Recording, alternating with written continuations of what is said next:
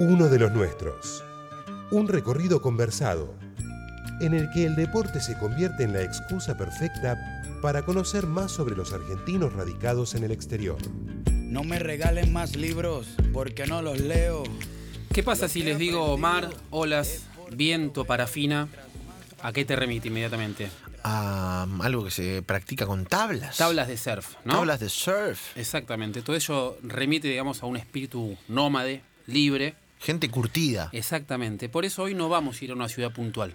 Vamos a ir a varias y eh, vamos a hablar con uno de los dos protagonistas de, de un equipo, un dueto llamado Gauchos del Mar. Qué ¿sí? bueno. El protagonista de la nota se llama Joaquín Azulay, tiene 32 años, estudió Administración de Empresas y jugó al fútbol en primera. Llegó a jugar en Chacarita, viajó a- a- al Cádiz de España y se fue a Estados Unidos a, a laburar con su hermano mayor. Y ahí empezó una travesía a través de la- las tablas de surf. Pero ellos, él me contaba que no, no es solamente deporte. Lo que buscan es eh, un trabajo más antropológico, social y cultural, ¿no? De, de entender un poco la naturaleza. Entonces es tal vez mirar las ciudades de- desde el mar. Qué bueno. Estamos en contacto con Joaquín Azulay. Joaquín, ¿cómo estás? Buenas tardes. ¿Qué tal, Damián? Gracias por la introducción. El responsable de todo esto fue tu viejo, ¿no? En el año 63 más o menos que lo llevó a, a practicar surf.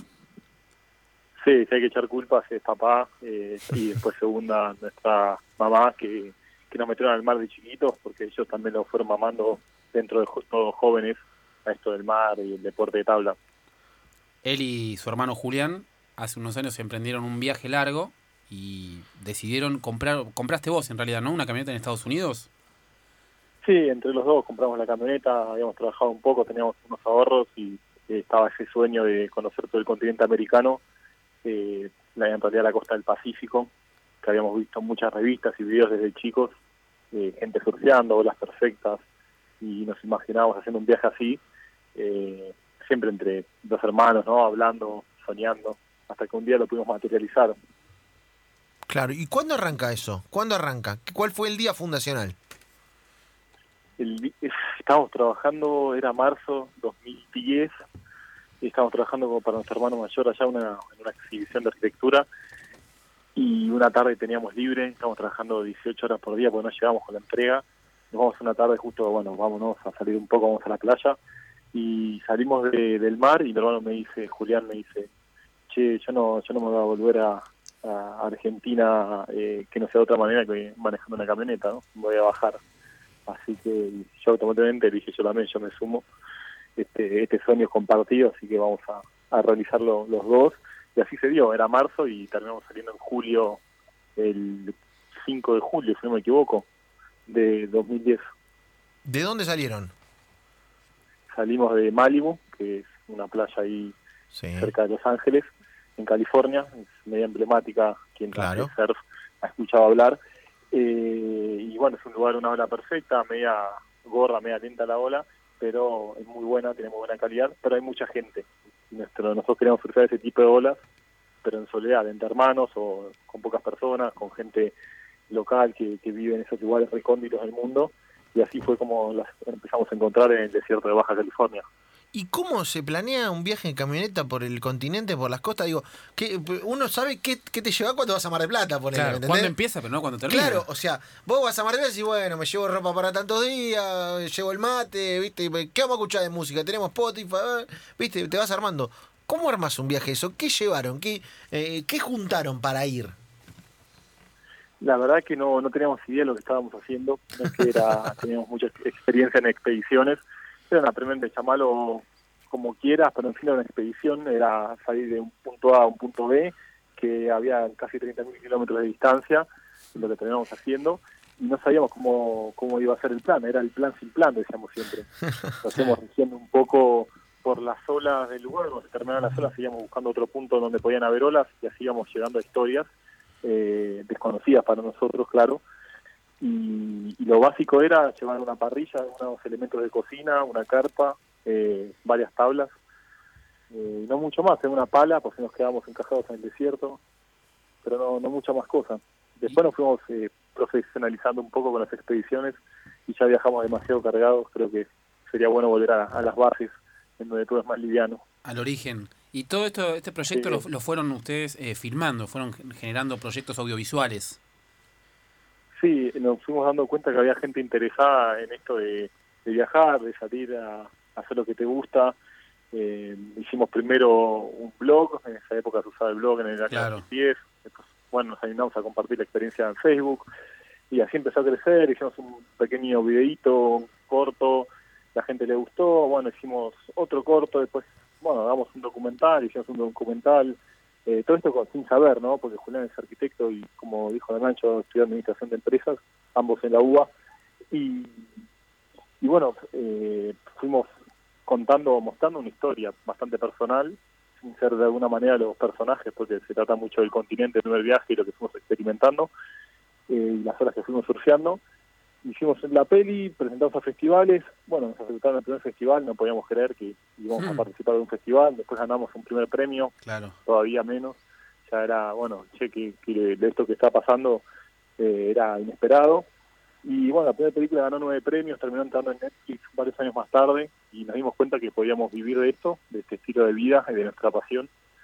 Y así fue como fuimos haciendo más documentales, eh, ahora estamos haciendo series de televisión también. Y surge el tema de Tierra de Patagones, es el segundo, segundo proyecto, África y Malvinas. Ustedes van a, a surfear a Malvinas. ¿Cómo, cómo fue eso y qué, qué, qué, qué simbolizó?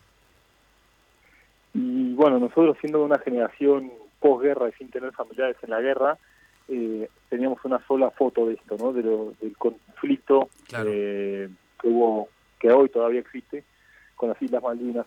Entonces queríamos ir allá a verlo con nuestros propios ojos. Muchas veces decimos lo mismo, ¿no? Cuando a vos te dicen, che, vas a hacer, voy a bajar desde California hasta Argentina manejando, no, estás loco, no se puede. Claro, de vuelta, esto es para vos, alguien que no se puede, para pero no todo, no, no un tema es igual para todos, entonces se puede abarcar desde distintos ángulos y quisimos abarcar el tema de las Islas Malvinas desde un lado de unión y paz, a través del deporte y la naturaleza.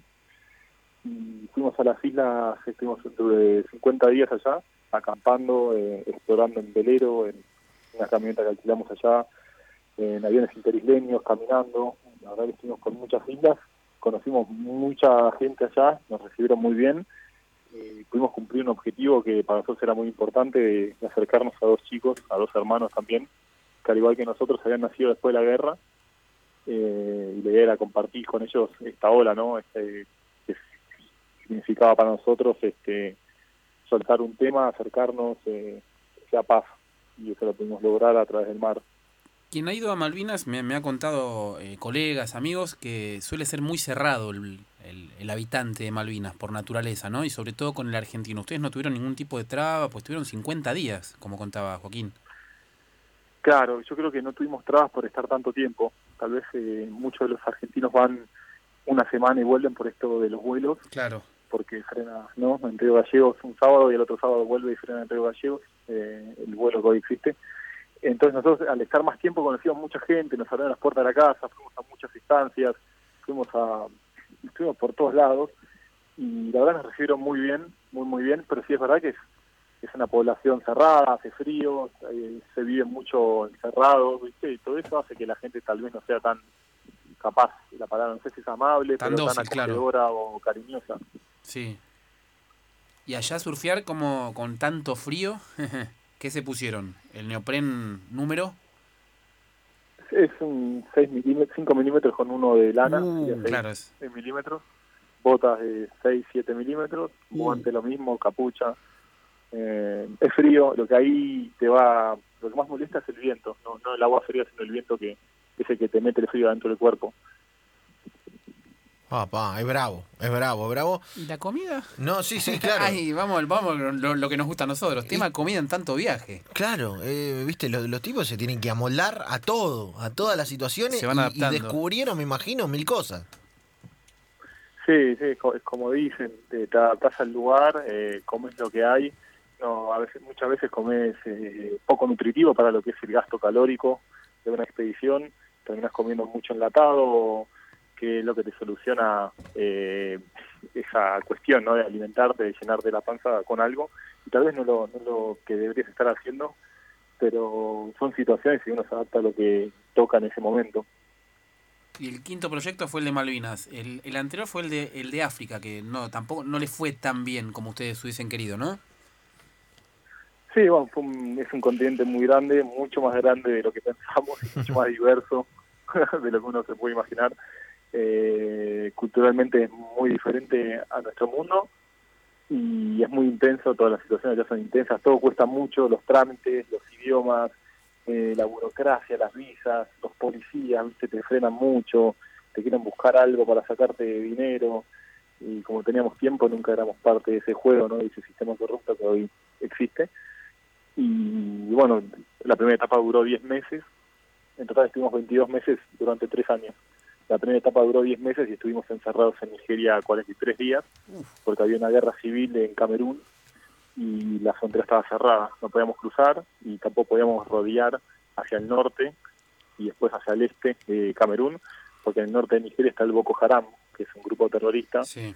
que si te ve, si ve a un blanco básicamente o lo secuestra o lo mata porque es una forma de subir en la, en la jerarquía de la organización, en la escala jerárquica. Y, bueno, tuvimos que esperar y negociar en un puerto también muy corrupto.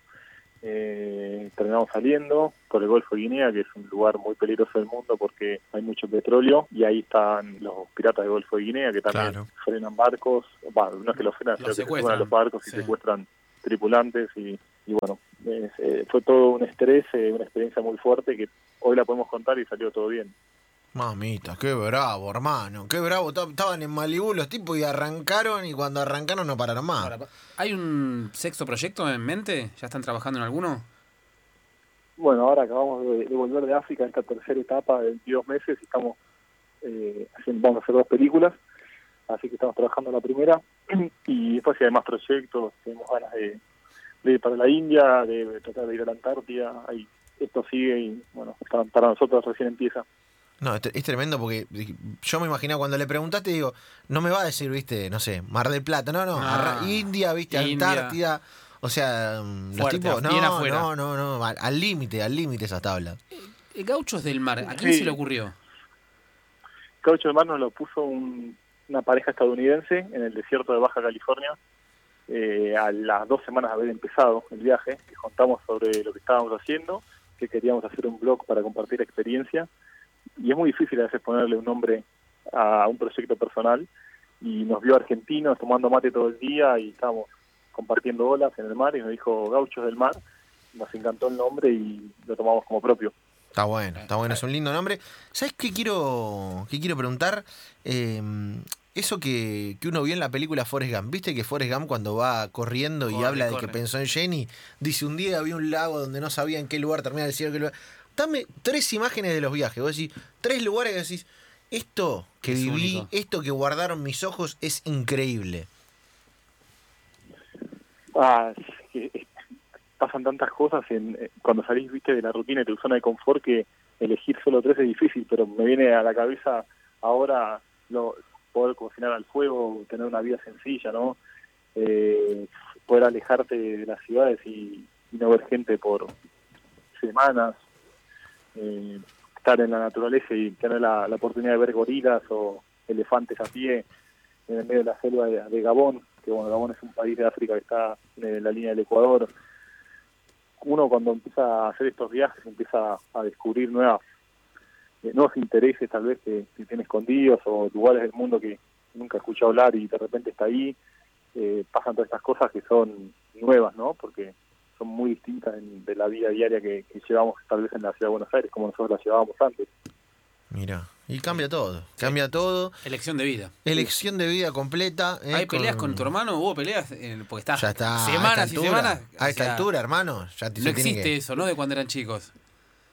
No, sí, pero que ya cuando compartís la, la misma cultura, educación, Claro. eh, y estás en la misma sintonía, la pelea te dura cinco minutos. Claro, nada. No, entonces no. No tenés con peleas, conversar, sino. Está bueno, está bueno, está bueno. Eh, otra historia que nos presenta Damián Cáceres. No nos fuimos a un lugar en particular, sino que anduvimos por muchos, eh, tabla en mano. Y ahora apunta a la India, a, A la, la India. Antártida. En la, la Antártida tenés que ir con un traje de Kevlar. ¿Con qué Sí. tenés que ir para poder ¿Viste? No, ahí sí se come. ahí está, está bravo de verdad. Ahí está bravo de verdad. Eh, Dami, historias. De eso se trata esta sección. Joaquín, un abrazo y estamos al, al habla. Gracias. Muchas gracias, muchachos. Abrazos. Muchachos. Vean si pueden el tráiler y pueden comprar la película. Eh, la serie está muy buena en la página es gauchosdelmar.com. Está muy piola y todo lo que van haciendo.